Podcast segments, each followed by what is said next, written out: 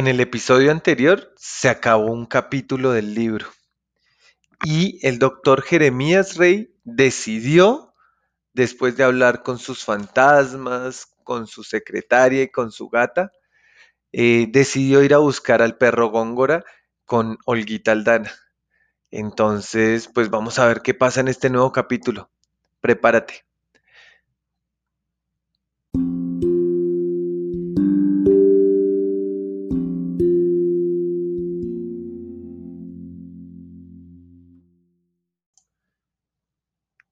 Tarde o temprano iba a ser viernes, viernes 3 de junio de 1983.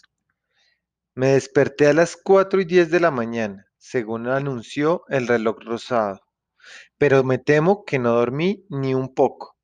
Cerré los ojos hacia las 10 de la noche con el propósito de descansar antes del viaje. Canté mentalmente, qué suerte la mía. Te vas y yo presiento que aquí se acaba todo, que ya mi vida no volverá. Para ir durmiendo a mi cabeza como si fuera un hijo mío. Nada. Las horas fueron pasando. 11 y 27 de la noche, 1 y 15 de la mañana, 2 y 48 de la mañana, como diciéndome la verdad, que ya no estaba a salvo, que yo era el protagonista de una gran aventura a la medida de otro, si me lo hubieran preguntado hace una semana, habría dicho, no, jamás, yo ya no salgo. Y sin embargo, aquí estoy. Llevo 24 horas despierto y estoy escribiendo sobre mis primeras 8 horas de viaje. Qué suerte la mía.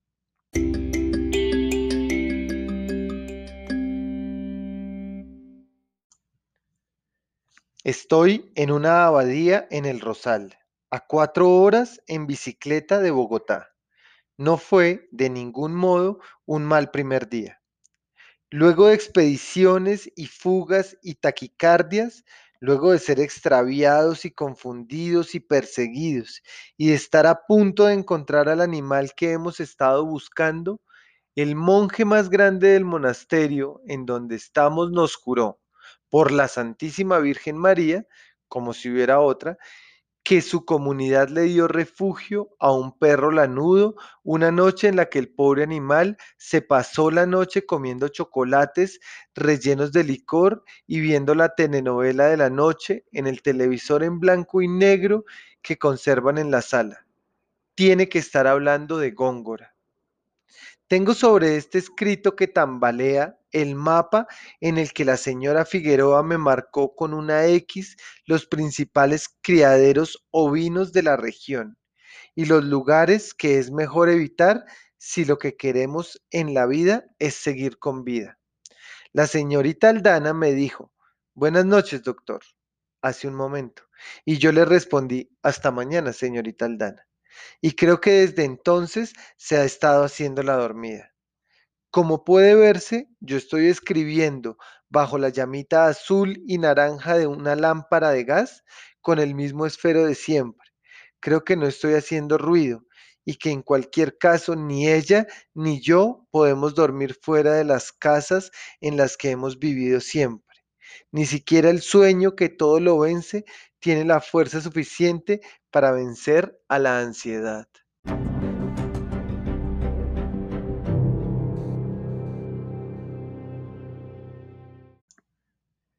Me desperté esta mañana a las 4 y 10. No dije otro día, otra vez, porque no venía al caso. Cumplí sagradamente con mi rutina, eso sí, mis medias con un rotito, mis pantuflas felpudas, mi café, mi periódico. El escalofriante monseñor, no sé cuál, hacía no sé qué críticas a la televisión colombiana.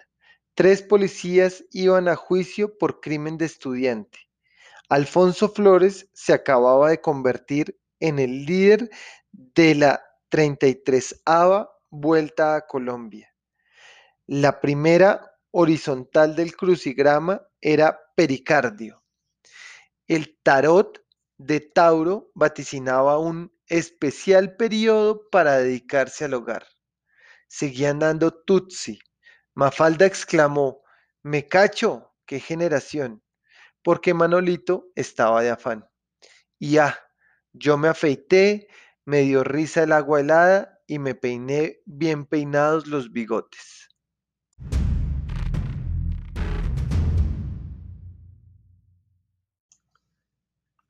No tendí la cama, ni recogí la ropa sucia, ni ordené mi despacho. Cuando mi Carmencita murió, bruja pendeja, que no tenía nada que hacer por la calle a semejantes horas de Colombia, dejó su habitación perfectamente arregladita antes de salir. Y yo, un agüerista de la vieja guardia, no iba a ponerme a repetir su error.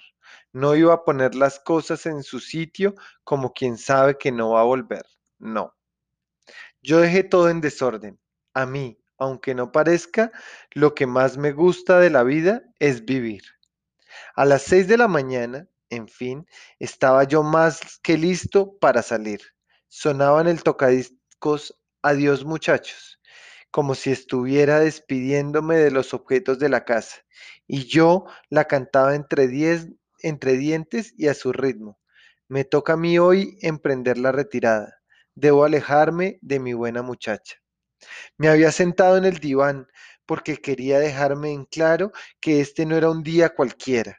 Tenía la maleta sobre las piernas y llevaba el ritmo con un pie. Qué angustia, ¿no?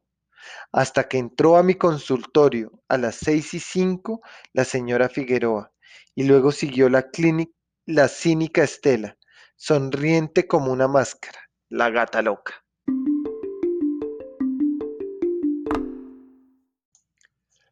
Cada una a su tiempo me preguntó si me hacía falta algo, si quería algo de tomar antes de irme, si necesitaba un empujoncito para salir. Yo odio que me miren con ternura, odio que me traten como un viejito, como un viejo en diminutivo, con manchitas, con uñitas. Eludí las miradas compasivas, evité las frases grandilocuentes de despedida, volví a pedirles que estuvieran al tanto de las cosas de la casa de los reyes, de mi casa que prometí cuidar. Y luego me puse enfrente de la salida, cara a cara con la salida. Y un bicho que no existe me dio un mordisco en el estómago y empecé a sudar frío y me tembló la mano que no llevaba la maleta y por primera vez en la vida tartamudeé. Mentalmente lo estaba pensando. Ay.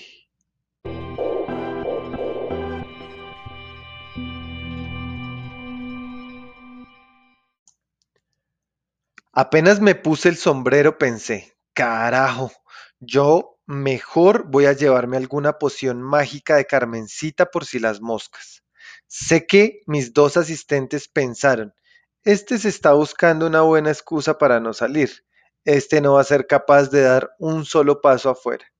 Pero diez minutos después me vieron volver del cuarto de mi hermana con un frasquito misterioso que sin mirar demasiado encontré en su inexplorada mesa de noche. Si en vida no me atreví nunca a meterme entre sus cosas, les dije, mucho menos voy a meterme ahora, pero de algo tiene que servirme este frasquito. Di la mano, deseé suerte, si no estoy mal, sonreí y punto.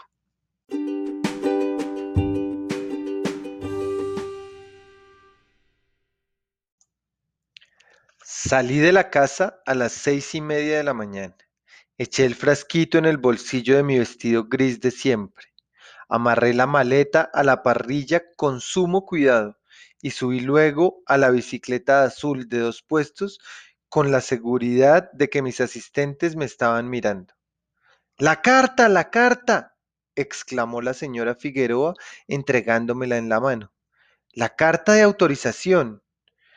Pensé que iba entre mi cuaderno de viaje, le dijo mi severidad de jefe.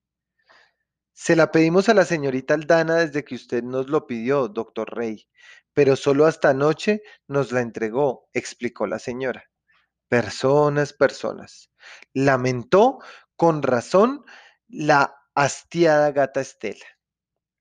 La señora Figueroa se sorprendió Incluso abrió los ojos como si hubiera visto un secreto cuando le di las gracias. Ya no tengo a Carmencita a la mano para que me diga, no se aguache, Jeremías, de las gracias, pero a veces me acuerdo de darlas. Sea como fuere, me asombró la pulcritud del sobre, me impresionó el, el, elegante membrete de la Corte Suprema de Justicia en la parte de arriba de la hoja. Era una carta perfectamente mecanografiada, redactada con la, con la extraña claridad y el formalismo abrumador que suele hallarse entre los abogados, y firmada por el abogado, por el abogado Mario Aldana y por la ilustre magistrada Nora Sarmiento, con un garabato semejante al emblema de Nike. Ni una arruga, ni una gota de café.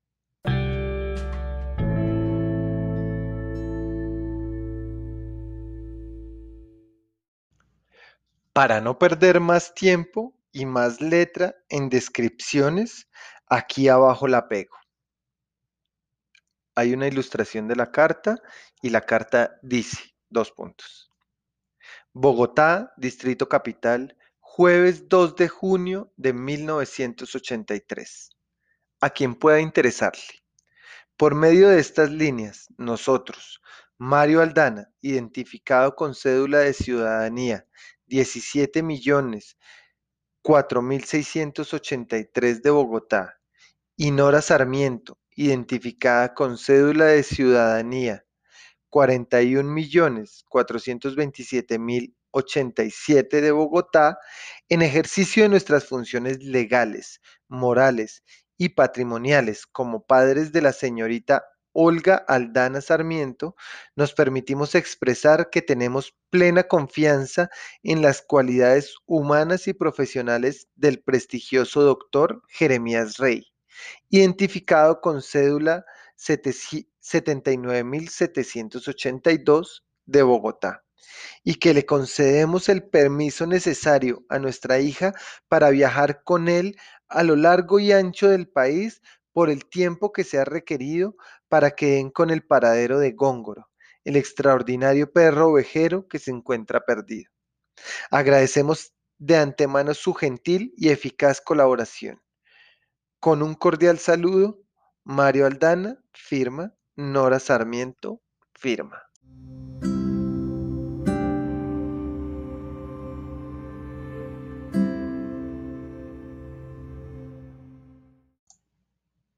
Bueno, por hoy vamos a dejar ahí con la carta de autorización que le dieron los padres de la señorita Aldana para poder viajar con el doctor Jeremías en busca de Góngora.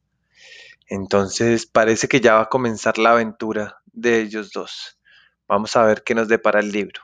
Descansa y no olvides que te amo. Chao.